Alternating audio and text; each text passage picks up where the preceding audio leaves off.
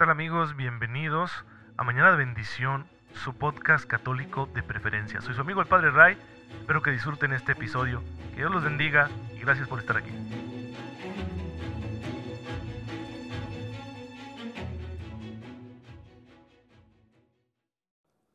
Muy buenos días, muy feliz viernes queridos hermanos, bienvenidos a su podcast católico favorito, Mañana de Bendición, con su amigo el Padre Ray. Les envío un cordial saludo y un fuerte abrazo y mi mejor deseo de cada mañana, que tengan ustedes una fe muy viva que les permita descubrir cómo la gracia de Dios ya está actuando en sus vidas y que aprovechándola podrán vivirlo todo a la manera de Jesucristo nuestro Señor y entonces pues irse encaminando al cielo, a la gloria, a nuestra meta definitiva. Lo han hecho ya muchos hermanos y hermanas nuestros en distintas circunstancias históricas, sociales, culturales, religiosas, económicas, también con distintas situaciones físicas, espirituales, emocionales, y personas de todas las personalidades y de todos los estados de vida lo han conseguido, han conseguido amar mucho a Jesús y aprovechar sus dones para llevar una vida recta, agradable al Padre. Y bueno, pues hoy tenemos el ejemplo de San Nicolás de Tolentino, que nace por allá en 1245 en Italia y pasó la mayor parte de su vida en un convento. Él va a dejar la casa paterna y se va a dedicar a la vida religiosa, va a hacerse monje, muy cerca del lugar donde nació. Fue ordenado sacerdote en 1269, estamos hablando del siglo XIII, hace bastante tiempo, en plena Edad Media, y aunque predicaba con el ejemplo, las buenas eh, obras, eh, pero también sus dotes de predicador, pues lo llevaron a un lado y a otro.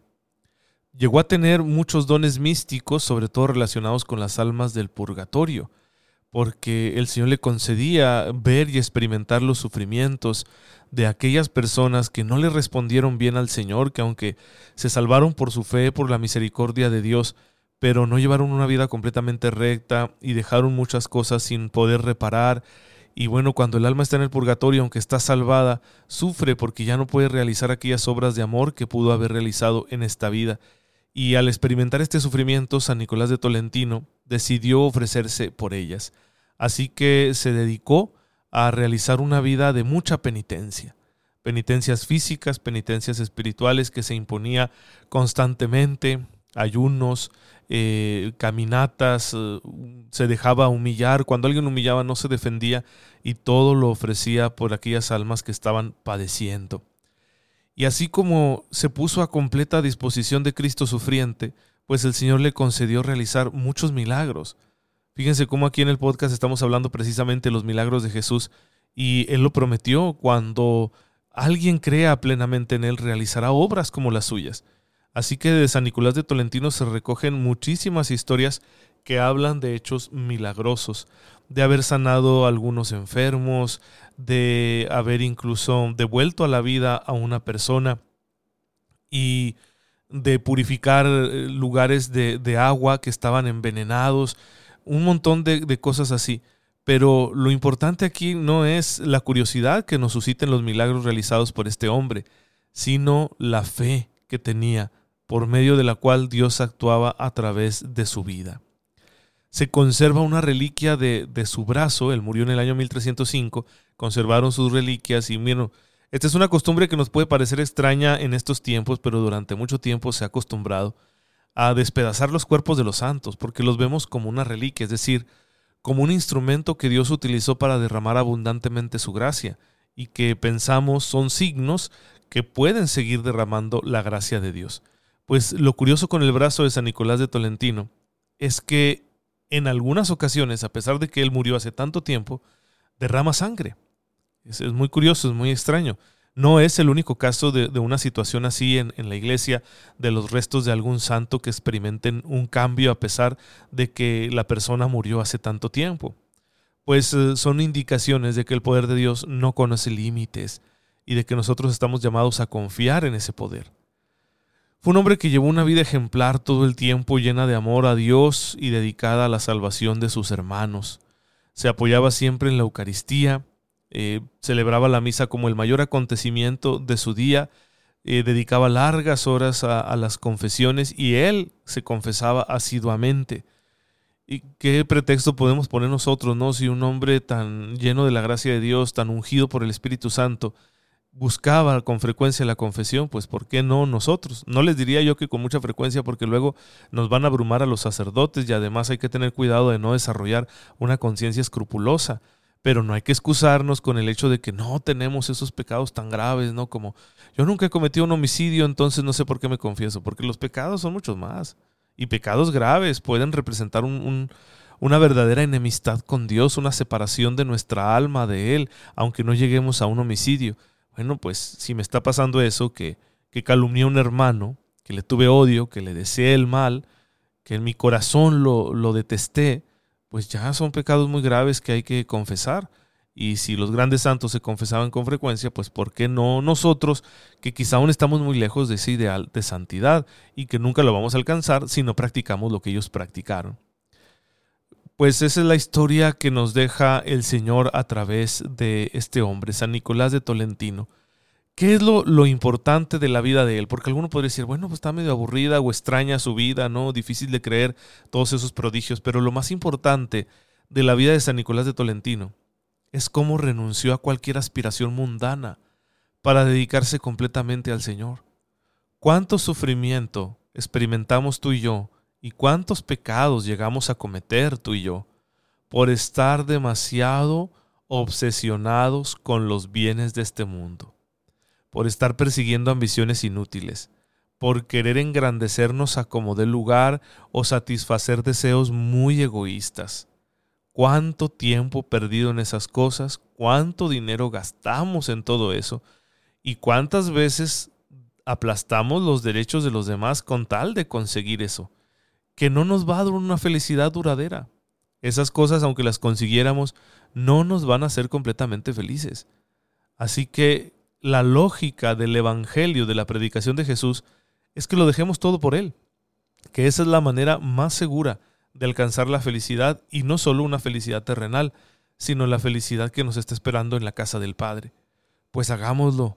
Miren cómo San Nicolás de Tolentino, a pesar de la vida que eligió, fue feliz, porque había encontrado una razón para vivir. En Cristo encontraba el amor que necesitaba y la motivación para ser bueno con los demás, y se entregó a esta causa hasta el final y ahora ha recibido el premio eterno. Hagamos nosotros lo mismo y aseguraremos nuestra felicidad en el cielo. Pero para estar motivados y poder dedicarnos a una vida como la de San Nicolás de Tolentino, para poder renunciar a nuestras ambiciones mundanas, necesitamos amar mucho a Jesús, que Él sea nuestra ambición, nuestro deseo, nuestra meta. Y podemos hacerlo, pero para hacerlo tenemos que conocerlo bien, y por eso es necesaria esta reflexión teológica acerca del misterio de Cristo.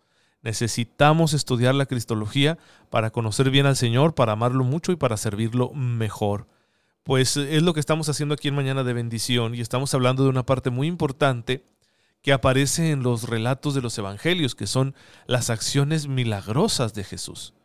Ya hemos dicho mucho y vamos a hablar bastante de este tema porque es importante. Miren, una cosa a destacar de los milagros que el Señor realiza es que no los hace para que la gente tenga una atención malsana en Él.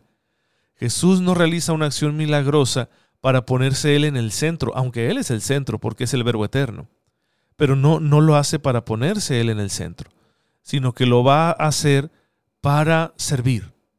Por eso, cuando el demonio lo tienta, podemos eh, ir al, capítulo cuarto del Evangelio de San Mateo. Cuando el demonio lo tienta, eh, entonces Jesús rechaza. Dice, no necesito hacer milagros delante de ti para confirmarte quién soy. El demonio viene y le dice, no, tienes hambre, pues para qué batallas. Si aquí está esta piedra, conviértela en pan. Tú puedes convertir esta roca en el pan más delicioso del mundo, pero Jesús lo rechaza y le dice, no lo necesito. Me basta la palabra que sale de la boca de mi Padre. Ese es mi alimento. Entonces ni siquiera para una emergencia, vamos a decirlo así, Jesús utiliza su poder en sí mismo. Tampoco le va a aceptar aquello de aviéntate, al cabo no te va a pasar nada, eres el Hijo de Dios, Dios va a mandar a sus ángeles para que te cuiden, no tentarás al Señor tu Dios. Y así se mantiene victorioso sobre el misterio del mal.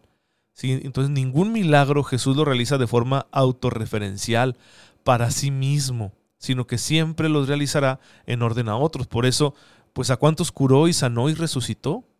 y sin embargo él no se bajó de la cruz, ni siquiera para asustar o impresionar a sus verdugos, aceptó el sufrimiento, ni siquiera ahí aplicó su poder como Dios encarnado a favor de sí mismo, sino que se entregó por completo. Porque Jesús tiene conciencia de que ese es el proyecto que el Padre tiene para él y por eso no se deja vencer por las tentaciones. De hecho, Jesús va a ser muy consciente de que ha venido a combatir las obras del maligno.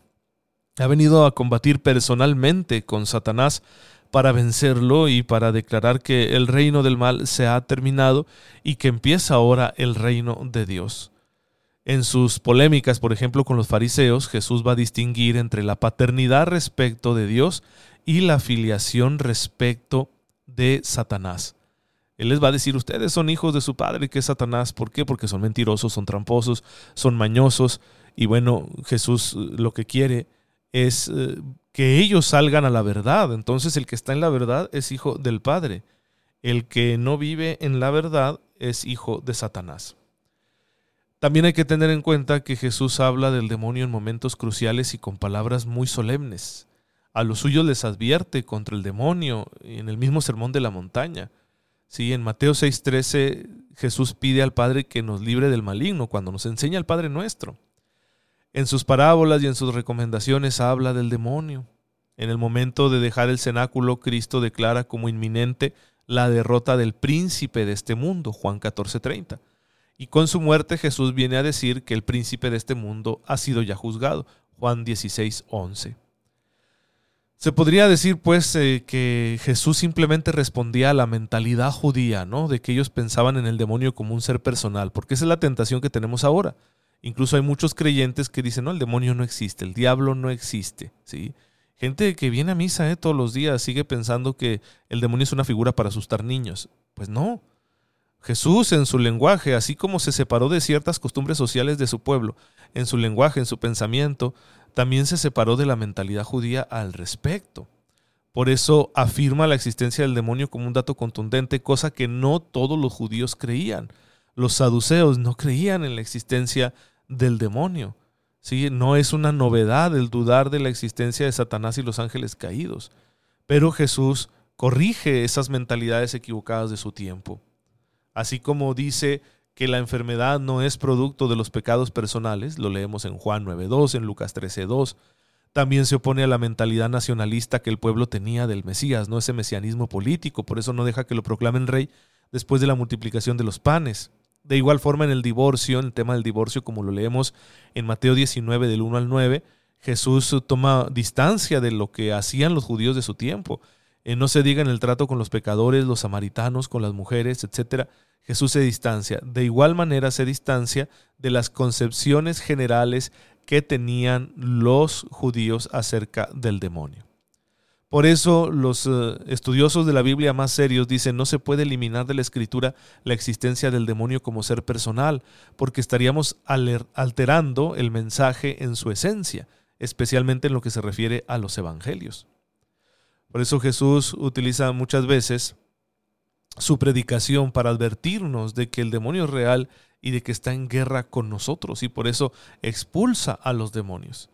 ¿Cuántas veces manda callar a los demonios que están manifestándose a través de, una persona poseída y procede inmediatamente a expulsarlo? ¿no? Cállate y sal de él. Jesús utiliza mucho ese lenguaje. Y esto suscita la admiración de la gente que dice, ¿quién es este?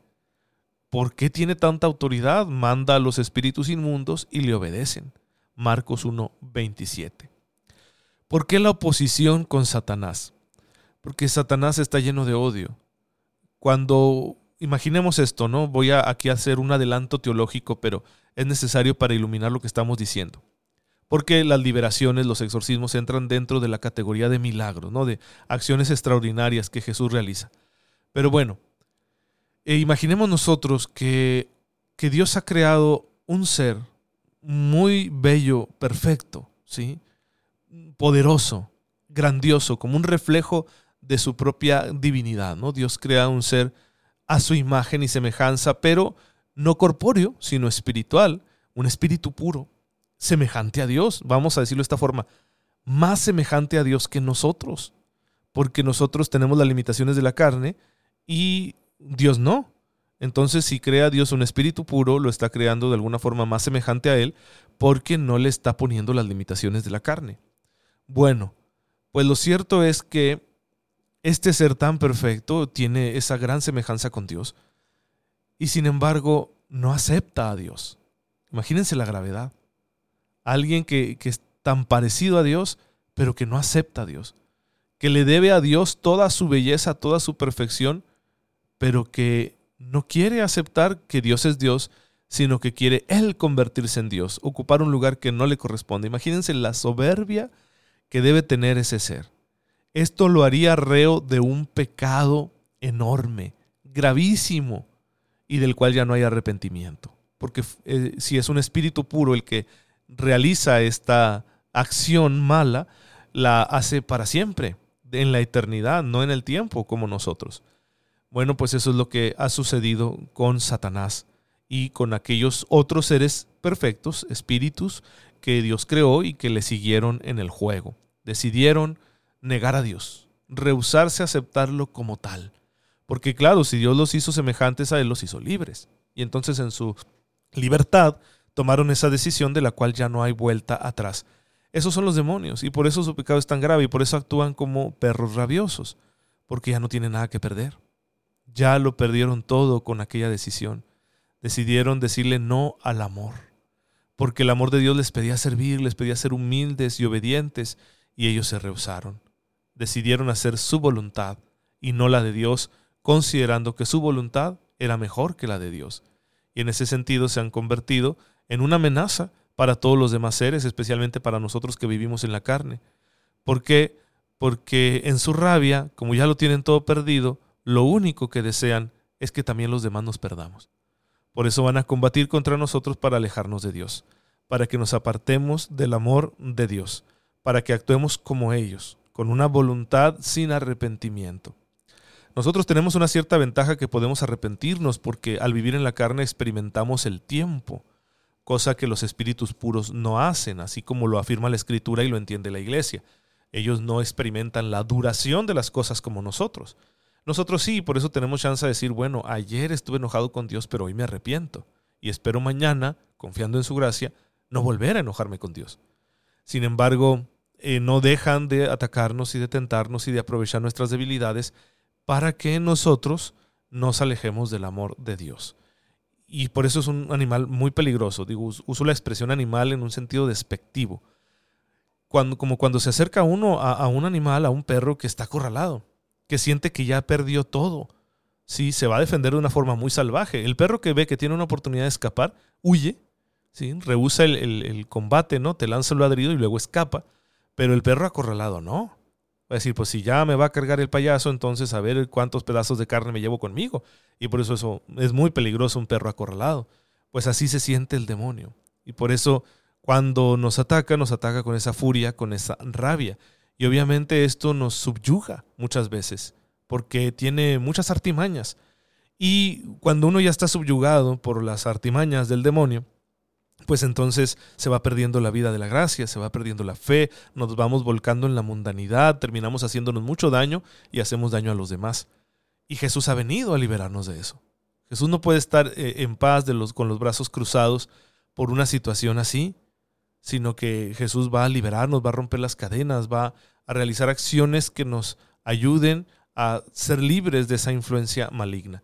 No quiere decir que todo pecado y toda tentación tenga su origen en los espíritus malignos, en los demonios. No, no todo. Nuestra naturaleza de por sí es débil, está lastimada por el pecado y eso nos hace muchas veces actuar en contra de la voluntad de Dios.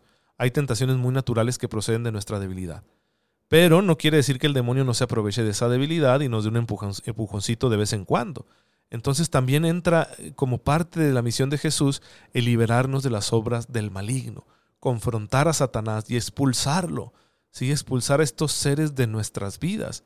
Y con ello no quiero decir que estemos todos poseídos, yo creo que las posesiones son bastante raras en realidad, pero sí que hay una influencia maligna en muchas cosas. Y Jesús viene a purificar el mundo de esa influencia maligna. Tú y yo, cuando vamos conociendo su palabra, tenemos que experimentar esa fuerza liberadora ¿sí? que nos purifica, que expulsa el mal de nosotros. Sobre todo, lo vamos a notar si somos humildes. cuando somos humildes podemos decir, el Señor me está liberando. Yo si sigo siendo muy soberbio, ¿qué significa? Que aún no he soltado esas cuerdas, esas cadenas que tejió el enemigo sobre mí con sus artimañas. El signo de que alguien está siendo liberado de la influencia del maligno es su humildad. La humildad. ¿Por qué? Porque es lo que los demonios no pueden ser. No pueden pretender la humildad. La detestan, porque ese es el camino que ha seguido el Verbo Eterno, la humillación. Y ellos es de lo que están en contra, de que un ser superior se haga menos, se haga pequeño, se haga humilde. Es lo que ellos no pueden practicar. Todas las demás virtudes probablemente las puedan imitar, pero no la humildad. Pues bueno, hermanos, pongámonos en guardia contra el reino de Satanás, acogiendo la palabra de Cristo. Vamos a seguir hablando de estos asuntos, de los milagros, las acciones extraordinarias de Jesucristo nuestro Señor. Vamos a analizar los datos que recogen los evangelistas para meditarlos a profundidad. Te damos gracias, Padre, porque en tu Hijo no solo has venido a perdonar nuestros pecados, sino que también te has mostrado misericordioso liberándonos del yugo de Satanás. Ayúdanos, Señor, a ser humildes para pertenecer plenamente a tu reino y no volver a caer en las redes del Padre de la mentira. Por Jesucristo nuestro Señor. Amén. El Señor esté con ustedes. La bendición de Dios Todopoderoso, Padre, Hijo y Espíritu Santo, descienda sobre ustedes y los acompañe siempre. Muchas gracias hermanos por estar en sintonía con su servidor. Oren por mí, yo lo hago por ustedes y nos vemos mañana. Si Dios lo permite, síganse cuidando mucho, por favor.